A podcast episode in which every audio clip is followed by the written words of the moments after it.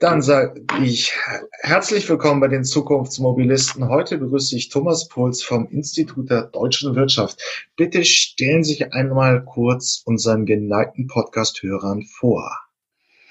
Ja, Thomas Puls. Ich bin von Hause aus Volkswirt und beschäftige mich jetzt seit gut 18 Jahren mit den gesammelten Themen des Verkehrs in Deutschland, mit dem Schwerpunkt Verkehr und Umwelt und darüber dann auch schon recht lange mit alternativen Antrieben und Kraftstoffen.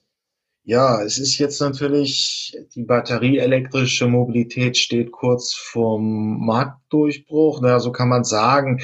Also die Zulassungszahlen steigen sogar in der Corona-Pandemie. Ähm, und was haben wir noch? Wir haben noch Wasserstoff in der Diskussion, kommt in den letzten zwei, drei Jahren wieder. Also es hatte die Konjunktur, die Themen hatten auch immer eine gewisse Konjunktur. Mal wurde das eine mehr favorisiert und mal das andere. Würden Sie auch so zustimmen, oder? Absolut. Also vor, ich sag mal, knapp 15 Jahren war das, galt das Elektroauto als tot. Toter ging's nicht. Stattdessen haben wir beispielsweise uns den Wasserstoffverbrenner von BMW angeschaut und das hat sich jetzt ja auch deutlich geändert.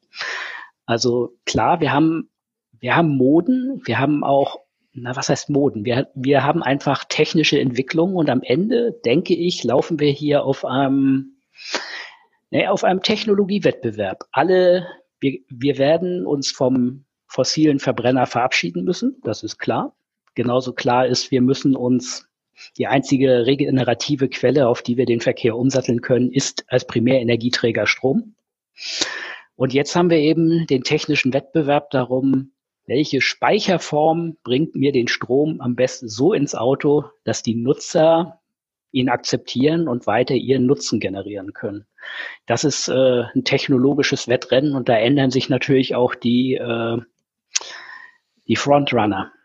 Ähm, das hört sich jetzt aber auch so an, dass ein Konzept, das wir schon noch vor zehn Jahren relativ intensiv diskutiert haben, tot ist. Äh, der Plug-in-Hybrid in all seinen Facetten und Formen. Langfristig wird der Plug-in-Hybrid wahrscheinlich äh, eine äh, wieder äh, zu einer absoluten Nische werden.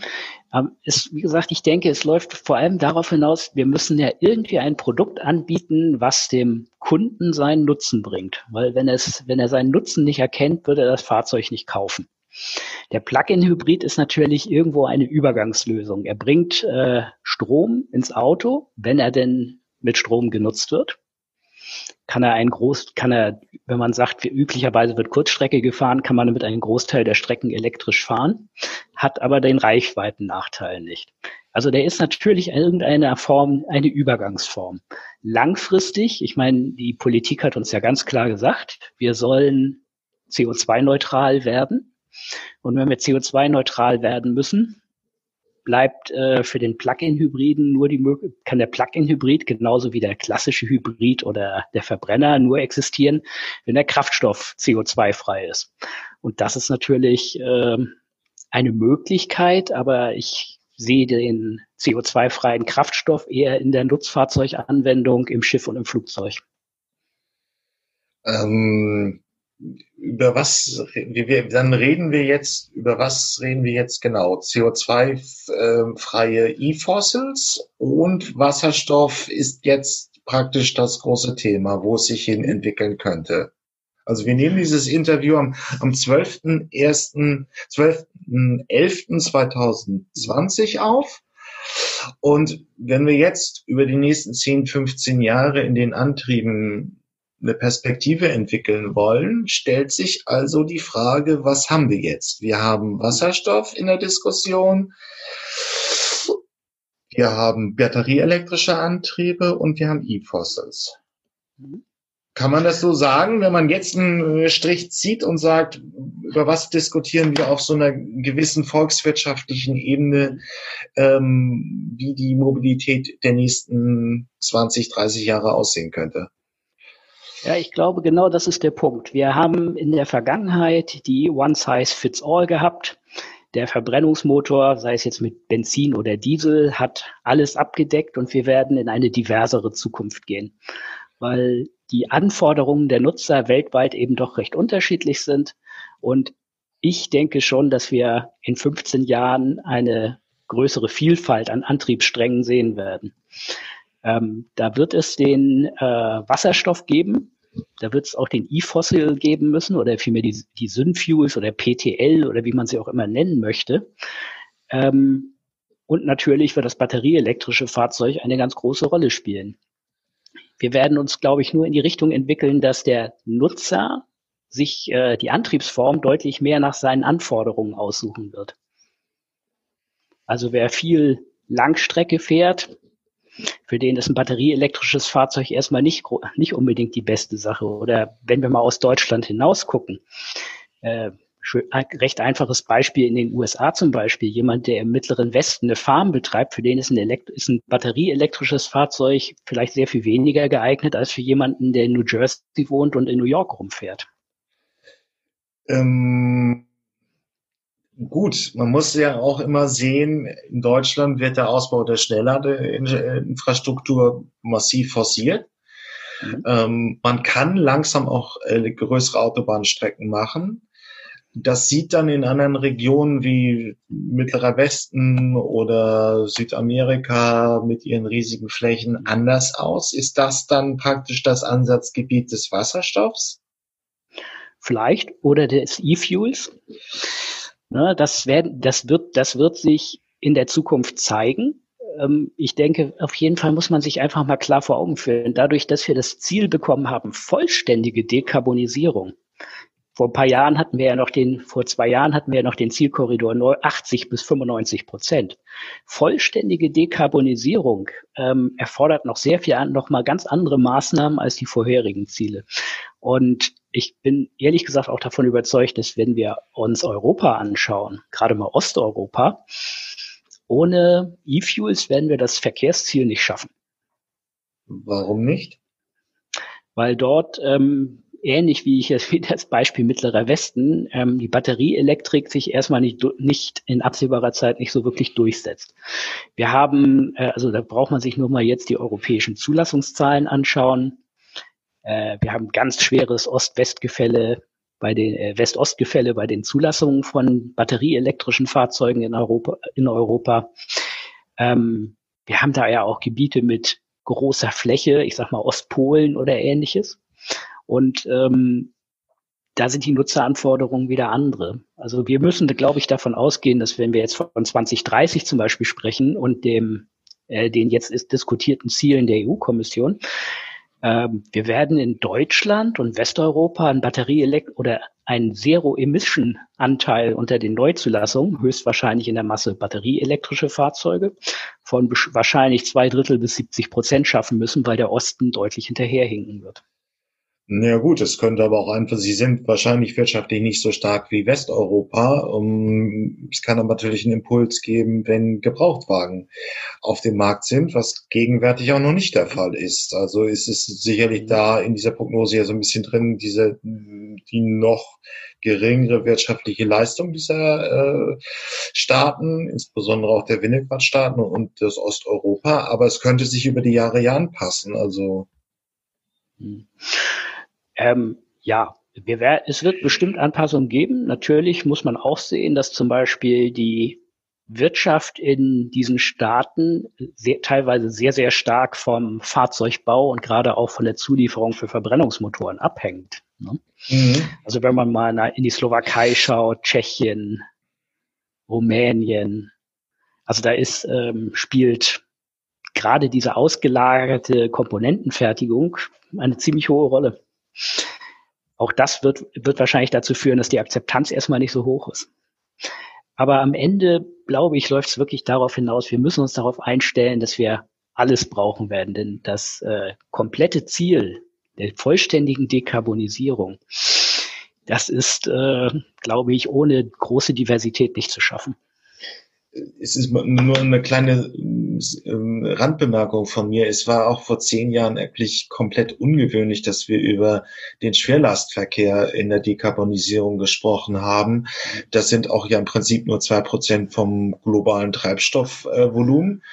Ähm, auch da wird heute eben gefragt, ja, wie kann man das denn mal irgendwie ähm, CO2-neutral haben? Deswegen kommt das Thema Wasserstoff auch gerade im Schwerlastverkehr wieder. Es ist also in dem Sinne ungewöhnlich, aber es ist in der Tat, es muss vollständig sein und deswegen kommt wahrscheinlich alles wieder auf den Tisch. Aber mhm. ähm, wenn man jetzt mal herausarbeiten will, was sind denn die Vorteile des Systems? Das Problem bei Wasserstoff war und ist ja immer noch, dass die Wirkungsbilanz schlecht ist. Ich muss Energie aufwenden, um Energie in einer Form zu haben, so dass ich sie für die Automobilität nutzen kann. Der Webfehler des Systems im Prinzip ist. Wasserstoff kommt so ja nicht in der Natur vor. Ähm, also es ist im Prinzip immer noch Stand heute viermal schlechter als bei der batterieelektrischen System. Wo soll denn dann ja praktisch Wasserstoff Anwendung finden, wenn man diesen Fa äh, Nachteil, den das System Wasserstoff hat, eben auch be ähm, berücksichtigt? Ähm, ich glaube, von dem, von diesem Mantra müssen wir uns an der Stelle ein bisschen verabschieden. Ja, Wasserstoffherstellung und Umwandlung hat wie jede, jede energetische Umwandlung Energieverluste. Ähm, wir werden aber an vielen Stellen Wasserstoff ganz, ganz zwingend brauchen, wenn wir nicht einfach sagen wollen, dann lassen wir. Also Stahl zum Beispiel wird ohne Wasserstoff nicht CO2-neutral sein. Genauso äh, bei Zement und ähnlichen, Kalkstein. All das wird auch, wird auch solche Anwendungen brauchen. Und ähm, vollständige Dekarbonisierung kann ehrlich kann aus meiner Sicht nicht erreicht werden, wenn wir uns, die, wenn wir dieses Argument weiterhin verabsolutieren. Wir werden Wasserstoff brauchen. Wir werden den Wasserstoff in Deutschland nicht herstellen können. Ich glaube, das ist genauso sicher. Wir werden also Energie importieren müssen in Form von Wasserstoff äh, oder Synfuels oder wie auch immer an der Stelle. Und zwar aus Regionen, wo günstigere äh, Gegebenheiten sind. Für Europa heißt das ganz klar Nordafrika. Weil da kann man über, kann äh, der, ist, da ist der Gestehungsgrad sehr viel besser, weil die, weil Solar und so mehr ähm, Energie liefert. Von da werden wir importieren müssen. Da bin ich, da bin ich mir ganz sicher. Okay, also dann wäre ein Szenario, wir lassen uns praktisch den Wasserstoff aus äh, Marokko, Algerien zuschicken, praktisch über eine Schiffsroute und hätten dann günstigen Wasserstoff und auch so äh, und auch ökologisch korrekten. Mhm. Wir müssten natürlich, äh, also natürlich muss man auch dann sehen, wir müssen wir würden diese Produktion natürlich selber aufbauen müssen. Ist klar. Also insofern wäre da an der Stelle, wo auch Gesicht müsste, wäre an der Stelle, wo auch der Hebel, um zu sichern, dass es dann äh, wirklich äh, nachhaltiger Wasserstoff ist. Im Fall von Algerien zum Beispiel kann man zum Beispiel, könnte man wahrscheinlich auch erstmal bestehende Infrastrukturen nutzen, äh, weil Algerien ist ja zum Beispiel ein großer Gasexporteur. Aber ja, wir werden nicht drum herum kommen, uns Energie aus, dies, aus anderen Ländern zu importieren in Form von molekular gebundener, molekular gebundenem Strom. Da werden wir nicht drum rumkommen, wenn wir uns einfach mal anschauen, wie groß die ähm, Bedarfe sind, wenn wir vom Fossilen runtergehen wollen. Also allein die Chemieindustrie hat, glaube ich, mal ausgerechnet, dass sie, wenn sie sich komplett verabschiedet von fossilen Energien, ich, also ich bin mir nicht ganz sicher, wie viel waren, aber es waren mehr als 500 Terawattstunden Strom, die die brauchen, wenn sie ihre ganzen Prozesse entsprechend umstellen. Das können wir in Deutschland nicht schaffen. So viel Produktion können wir nicht schaffen. Dafür sind wir, was äh, erneuerbare Energien angeht, einfach zu ungünstig gelegen. Und der Verkehr kommt natürlich jetzt noch oben drauf, aber allein schon die anderen werden so viel, werden Wasserstoff in großen Mengen brauchen und die, deshalb muss die Produktion dort aufgezogen werden, wo es günstig ist. Okay. Aber dann fragt sich, stellt sich ja die Frage, wo ist die Anwendung für dieses System? Es ist ja traditionell nicht Sonne, es ist nicht effizient. Aber wenn es ein Bestandteil der zukünftigen Energieversorgung sein soll oder muss, mhm. wo würde es dann dann im Verkehr Anwendung finden? Ja, das wird sich natürlich stark an der Nutzerfront entscheiden. Wir werden, wir werden aus meiner Sicht ganz sicher sehen, dass zum Beispiel Luftverkehr, der wird, die werden auf Synfuels gehen. Schiffsverkehr vielleicht wahrscheinlich auch in diese Richtung, aber vielleicht auch mit Wasserstoff. Ähm, es gibt ja neu, wirklich interessante neue Entwicklungen, wie man Wasserstoff zum Beispiel speichern kann, etwa in organischen Verbindungen und so weiter. Ähm, das wird sich dann auch ein bisschen daran entscheiden, denke ich, äh, wie groß und schwer so eine Speichervorrichtung am Ende werden wird.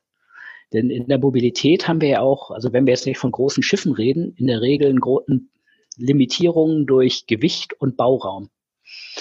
Und das ist etwas, was natürlich beim Pkw besonders knapp ist.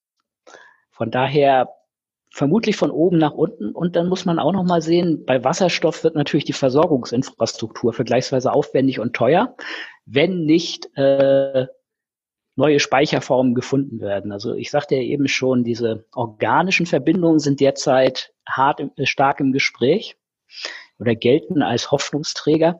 Soll, darf man, glaube ich, aber auch nicht überbewerten. Vor 15 Jahren waren Nanotubes das, äh, der ganz heiße Kandidat und es hat sich herausgestellt, das geht überhaupt nicht.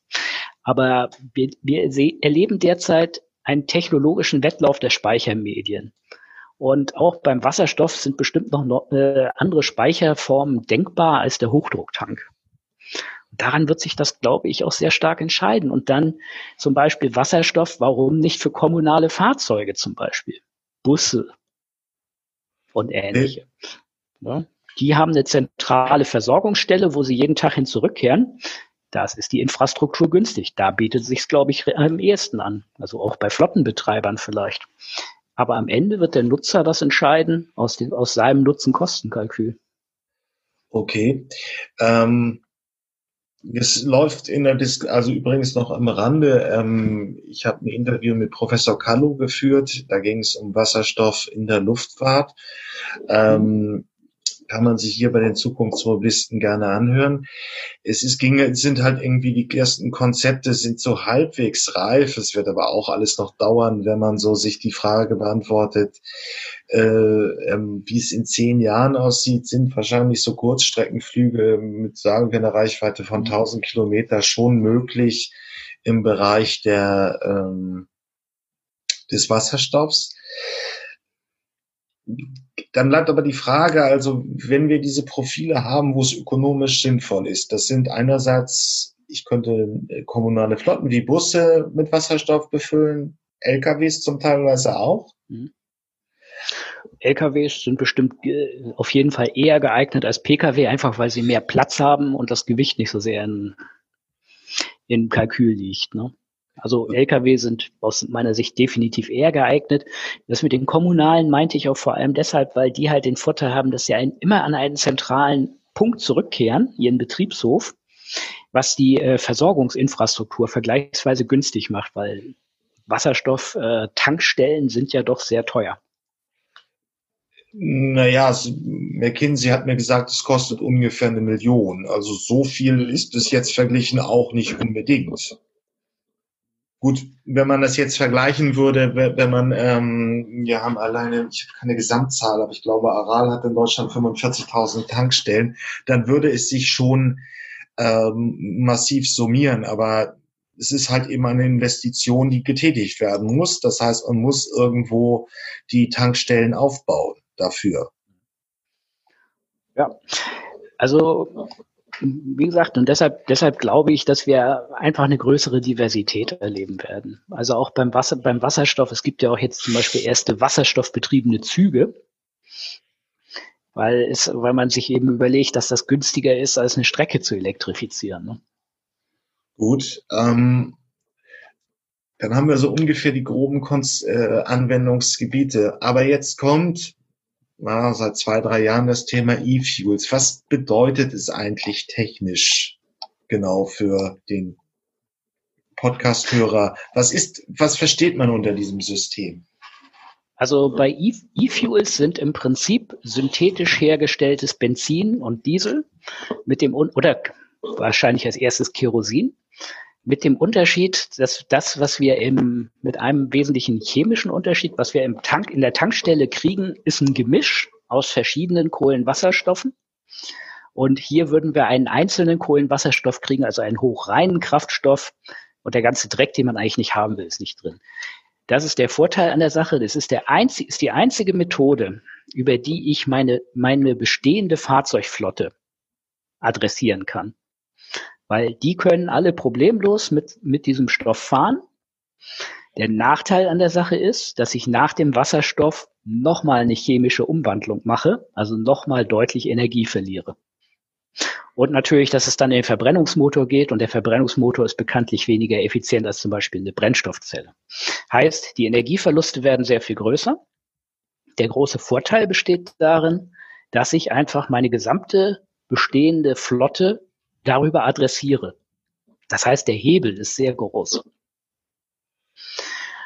Und natürlich äh, ist es derzeit so, wie, weil, gerade auch weil die Energieverluste so hoch sind, das Zeug ist, nicht ist wirtschaftlich nicht konkurrenzfähig.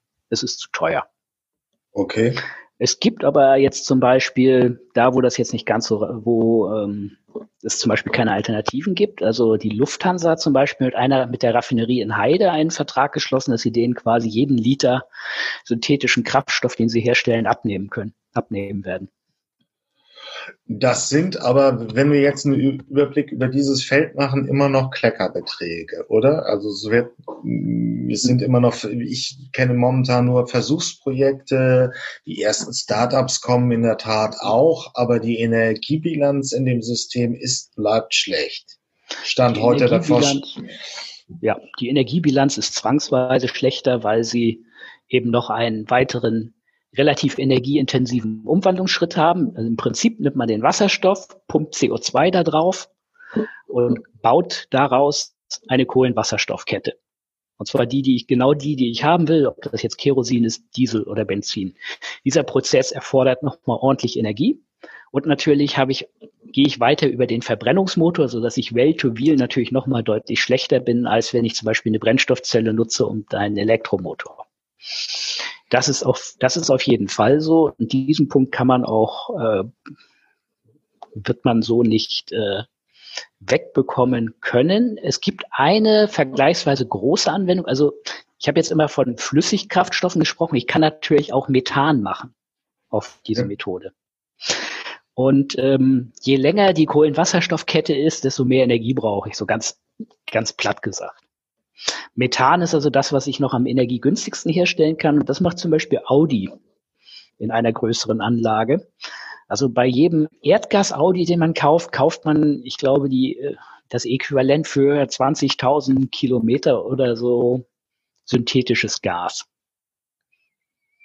Also das ist meines Wissens nach die äh, größte Anlage, in die Richtung läuft, aber es bewegt sich da schon einiges. Also zum Beispiel Saudi Aramco und ähnliche versuchen doch sehr da reinzugehen.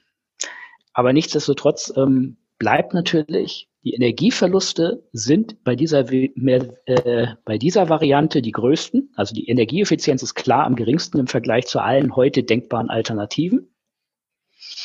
Vorteil ist halt, ich kann meinen Fahrzeugbestand adressieren und ich kann meine Versorgungsinfrastruktur weiter mitbenutzen.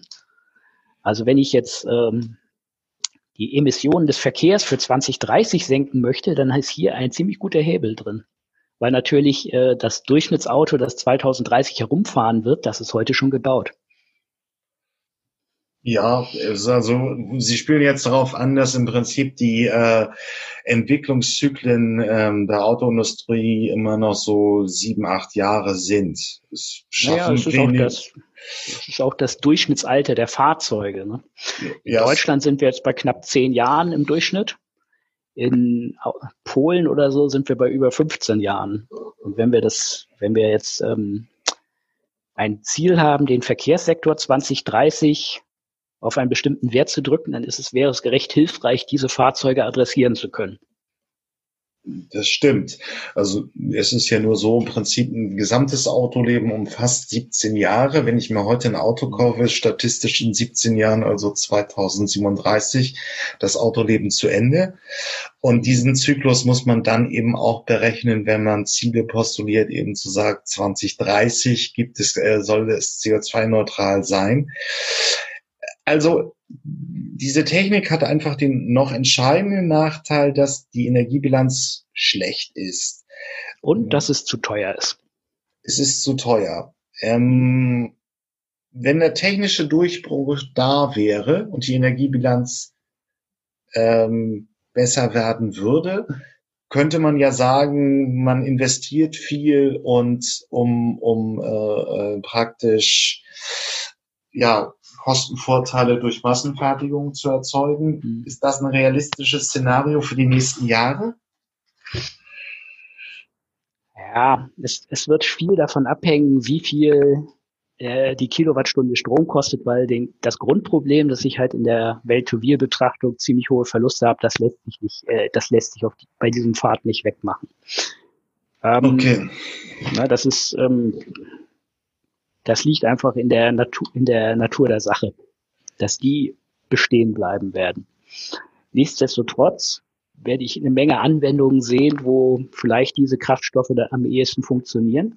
Und es ist halt einfach auch so, hier ist einfach ein großer Hebel, um CO2-Emissionen zu senken. Das kann man ganz schön illustrieren äh, bei den Biokraftstoffen, über die wir hier ja noch gar nicht gesprochen haben. Die sind ja theoretisch auch CO2-frei, wenn sie aus mhm. Abfällen sind schaut man sich mal die ähm, das Land an, was in Europa die beste CO2-Performance hat im Verkehrssektor. Das ist Schweden. Schweden hat äh, gegen hat ähm, deut, hat eine deutliche Senkung seiner CO2-Emissionen dadurch hinbekommen, dass sie massiv Biodiesel in den Markt gedrückt haben. Das ist die Haupt ist die Haupterklärung darüber. Also man, da sieht, das ist, sieht man schon, äh, wenn ich also den gesamten Fahrzeugbestand über eine CO2-freie Alternative adressiere, habe ich einen großen Hebel. Ändert aber nichts daran, ne, das muss, muss ich hier immer wieder betonen, weil das natürlich klar ist, die Energieeffizienz dieses Pfades ist schlecht.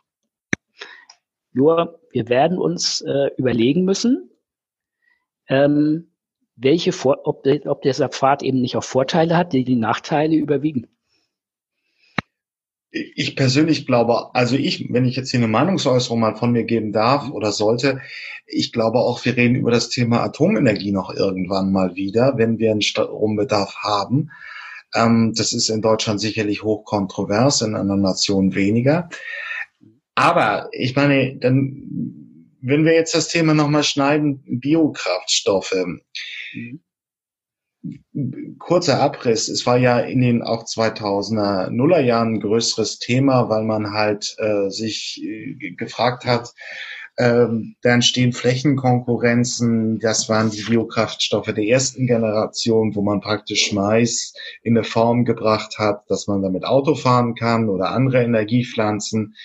Das ist natürlich nicht besonders effizient und das war auch nicht ökologisch und hat Probleme auch mit der Nahrungsmittelversorgung geschafft. Wovon jetzt strategischen Optionen reden, das tun aber sehr wenige, sind die Biokraftstoffe der zweiten Generation, wo man praktisch ähm, Abfälle aus dem Biobereich, Laub und ähnliches zu Kraftstoffen umformen kann. Ähm, ja, wie sind die Schweden? Sind sie gut? Also nutzen sie die zweite Generation oder ist es noch die erste? Wie kriegen die das jetzt wirklich halbwegs hin, Biokraftstoffe ähm, so anzusetzen, dass man wirklich, ja, sie, dass sie einen zentralen Bestandteil der, der, des, des Treibstoffmixes sind? Mhm. Also die benutzen ähm, HVO, äh, Hydrogeated, Hydrogeated Vegetable Oil. Und ähm, die Hauptressourcen äh, dafür sind Schlachtabfälle und vor allem Abfallprodukte aus der Palmölherstellung. Okay. Also das ist nicht, das ist nicht der äh, Farme, den wir haben, der Raps, das Rapsöl, das äh, umgewandelte, sondern es ist was anderes, wo man quasi alle Kohlenwasserstoffe nutzen kann. Aber wenn man sich die Statistiken anschaut, ähm, das Wichtigste ist halt ein, ein Abfallprodukt aus der Palmölherstellung. Deshalb muss man eben auch klar sagen, das mag für Schweden funktionieren, aber für Deutschland mit seinem Mengenbedarf, äh, nee, so viel gibt's da nicht. Okay. Aber das wird, das gilt eben als Abfall und ist damit als CO2-frei hinterlegt. Ah, okay, also es wird Sie haben es ja Anfang beschrieben, wahrscheinlich eine starke Auffächerung geben, also nicht mehr ähm, das Erdöl mit seiner hohen Energiedichte eine halbe Tasse reicht, um praktisch einen Berg hochzufahren, sondern wir sehen immer mal wieder neue Konzepte, die können in Nischen erfolgreich sein. Aber der Elefant im Raum ist eigentlich ja der batterieelektrische Antrieb. Jetzt ist mit Toyota der letzte Großserienhersteller komplett auf den batterieelektrischen Trieb umgestellt äh, schwenkt. Die anderen sind schon länger dabei. Das Angebot wird immer größer. Alleine Volkswagen kündet bis 25, 70 Fahrzeuge an, die komplett rein elektrischen Antrieb haben. In dem Bereich, so wie wir das Auto haben, wie wir das Auto vor der Tür kennen, unsere individuelle Mobilität, wird es einfach batterieelektrisch sein, oder? An vielen Stellen denke ich ja. Ne? Also wir, wir sehen ja auch, es wird auch natürlich davon abhängen, wie sich äh, die Batterie entwickelt.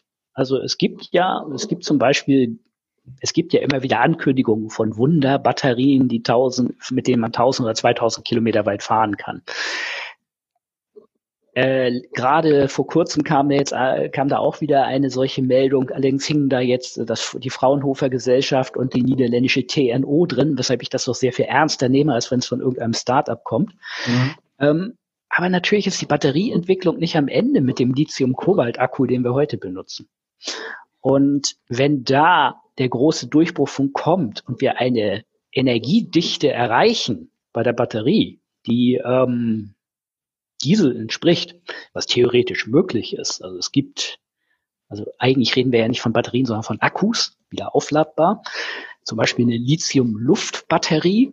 Das Konzept gibt es, ist nur nicht wieder, ist nur nicht äh, wirklich wieder aufladbar. Das erreicht, die kann äh, Energiedichten erreichen, die fast an Benzin und Diesel rankommen. Wenn das da ist, dann ist das Thema durch. Dann werden wir Batterien bauen. Ganz okay. sicher. Es ist, ne? Aber da sind wir eben immer noch im Bereich der Unsicherheit.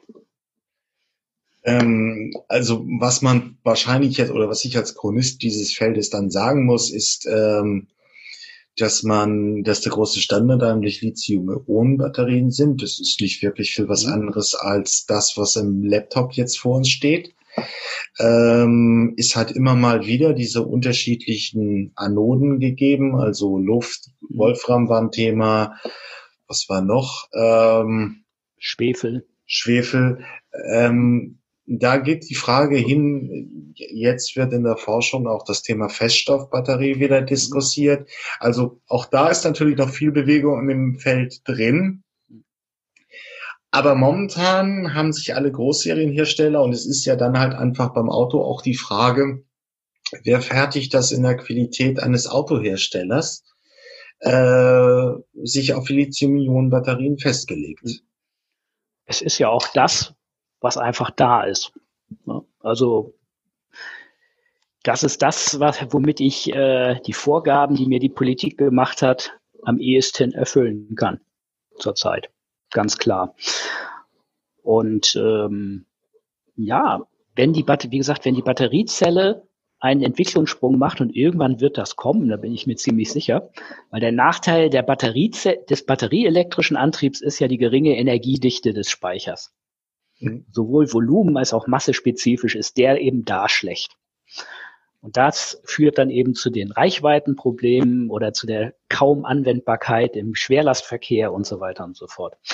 Wenn da ähm, eine große Bewegung reinkommt, dann verschieben sich natürlich auch die äh, Nützlichkeiten. Ganz deutlich. Und es gibt ja alternative Zellchemien.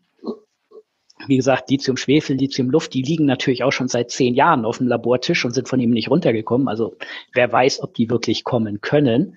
Aber auch in den letzten ein, zwei Jahren sind da ja doch einige Sachen neu gekommen, äh, die durchaus Hoffnung machen, dass man da noch einen ordentlichen Schritt gehen kann. Ich bin, ich bin jedenfalls äh, an, der, an einer Stelle auch wieder völlig sicher, der, das, was wir heute benutzen, der Lithium-Kobalt, der wird es nicht sein im Jahr 2030. Weil da kommen wir dann irgendwann in Probleme mit dem Kobalt und so weiter und so fort. Auch wenn inzwischen viel weniger Kobalt in so einer Zelle drin ist als noch vor fünf Jahren. Gut, aber es stellt sich ja die Frage, wir reden jetzt sehr viel über Forschung, nur auf der anderen Seite der Markthochlauf beginnt. Das kann man so mhm. sagen. Volkswagen ähm, bewirbt einen an jeder Ecke des Internets, man kann da kaum wirklich von flüchten. Ähm, die Formel I, ähm, die Formel I ist großer Werbeträger geworden. Da drängeln sich jetzt Autohersteller wie in keiner anderen Rennsportserie. Im Prinzip wird jetzt langsam aber sicher auch mit der Entwicklung der Elektromobilität dann mal Geld verdient, oder? Ja. Naja. ähm, das kommt vielleicht ein bisschen drauf an, ob man potenzielle Strafen gegenrechnet und so weiter und so fort.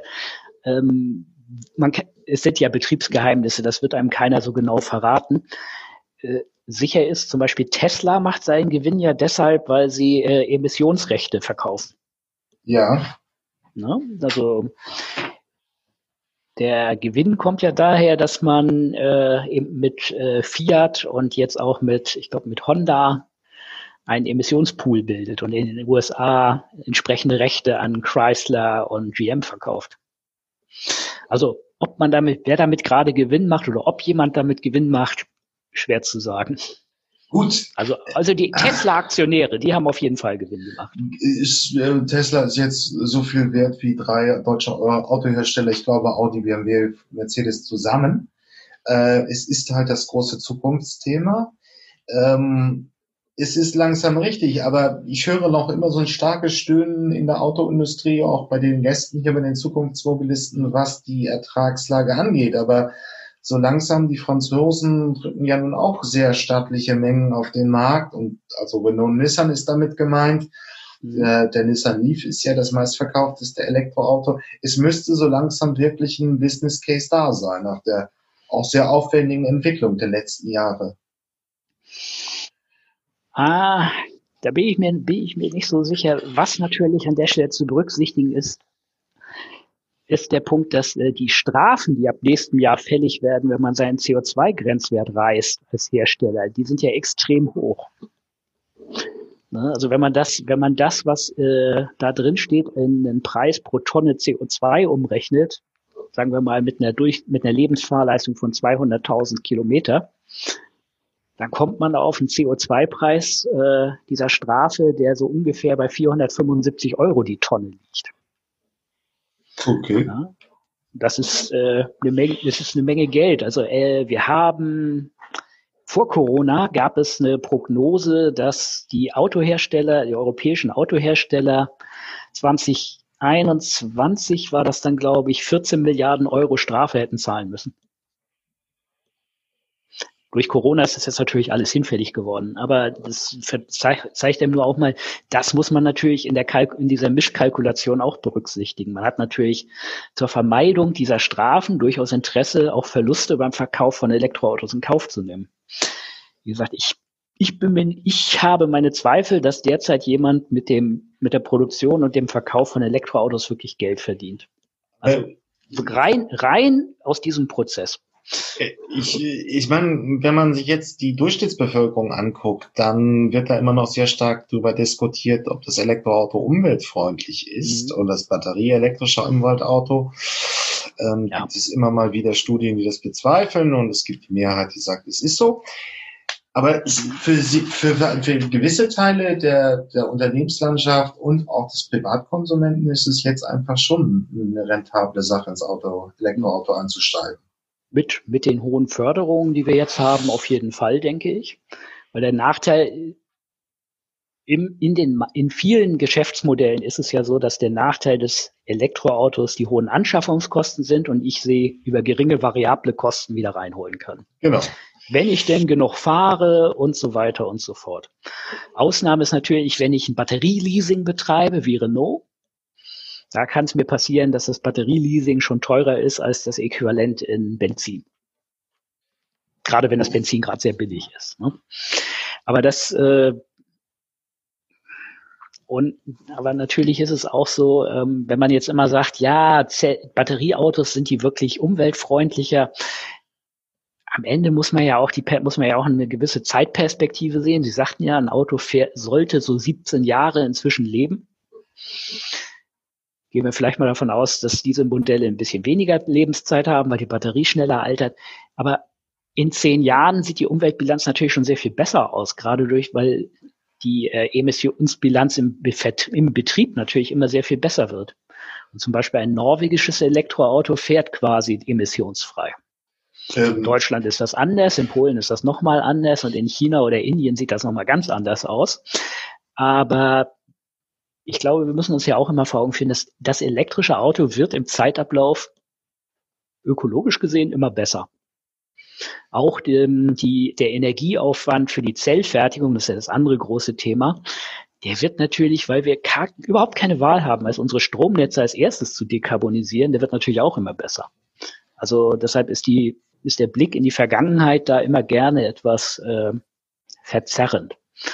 Also mittelfristig muss man da, müssen wir davon ausgehen, dass äh, dieser, dass der ökologische Vorteil eines Elektroautos immer größer wird. Wir haben natürlich noch andere Sachen, wie zum Beispiel die Rohstoffversorgung. Die ähm, Kobaltminen im Kongo sind ja auch im Bänder ja auch immer wieder gerne genannt. Mhm. Das ist richtig, aber Sie meinen den Grundzusammenhang, in zehn Jahren sieht die Energiebilanz des Elektroautos in Deutschland besser aus, weil halt der Ausbau der erneuerbaren Energien eben massiv voranschreitet, der Strommix mhm. sauberer wird und es sich dann eben aufs Elektroauto überträgt. Genau. Okay, ja, gut. Die Koppelung der Sektoren, die leider in der Regulierung ja nirgends vorgesehen ist, äh, die schreitet ja ganz zwangsweise voran, weil irgendwie wird Strom ins Fahrzeug kommen auf welch, mit welchem Speichermedium auch immer, aber dass, dass das kommen wird, ist, in, ist an Anbetracht der Emissionsziele absolut eindeutig. Und äh, da der Strom, wenn der Stromsektor sich dekarbonisiert, koppeln wir den, haben wir über diese Kopplung gleichzeitig auch eine Dekarbonisierung im Straßenverkehr, eine de facto Dekarbonisierung. Regulativ haben wir ja keine, weil ein Elektroauto ja als emissionsfrei gilt. Gut, ähm, aber nochmal zurück zum Konsumenten. Es sind jetzt im Prinzip solche Geschäftsmodelle, wir kennen es ja jetzt auch schon hier auf jeden Fall, den, den äh, Street Scooter von der Post, also wo eine stabile Tagesfahrleistung abgerufen wird, die häufig wiederholt wird. Das ist das klassische Profil, wo sich ein elektrisches Fahrzeug rechnet. Die Anschaffungskosten sind in der Tat höher, aber die variablen Kosten niedriger und in diesem Modell ähm, rechnet es sich massiv, auch schon in Zahlen, unabhängig davon, wie umweltbewusst man ist. Mhm.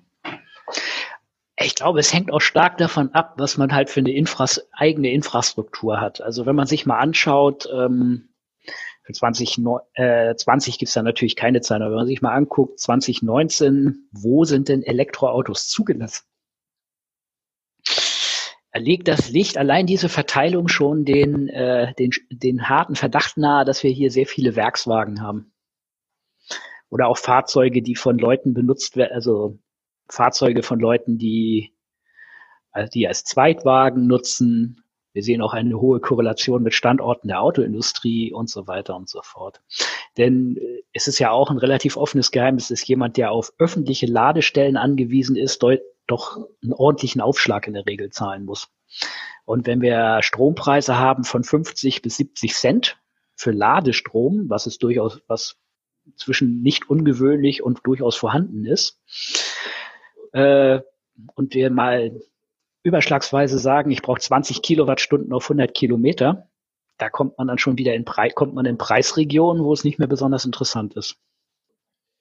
es stimmt, es wird jetzt wahrscheinlich so sein, dass halt die Ladeinfra die öffentlichen Ladeinfrastrukturen ausgebaut worden sind, da sind Kosten entstanden. Und die müssen irgendwie wieder reinkommen und die Preise für den Ladestrom nehmen zu. Mhm. Ich würde sogar so weit gehen und sagen, dass es äh, derzeit nicht möglich ist, Ladesäulen profitabel zu betreiben. Das ist am ehesten noch interessant, wenn man wieder irgendwelche Mischkalkulationen anstellen kann. Wenn man zum Beispiel das auf dem Supermarktparkplatz hat oder beim Restaurant oder ähnliches.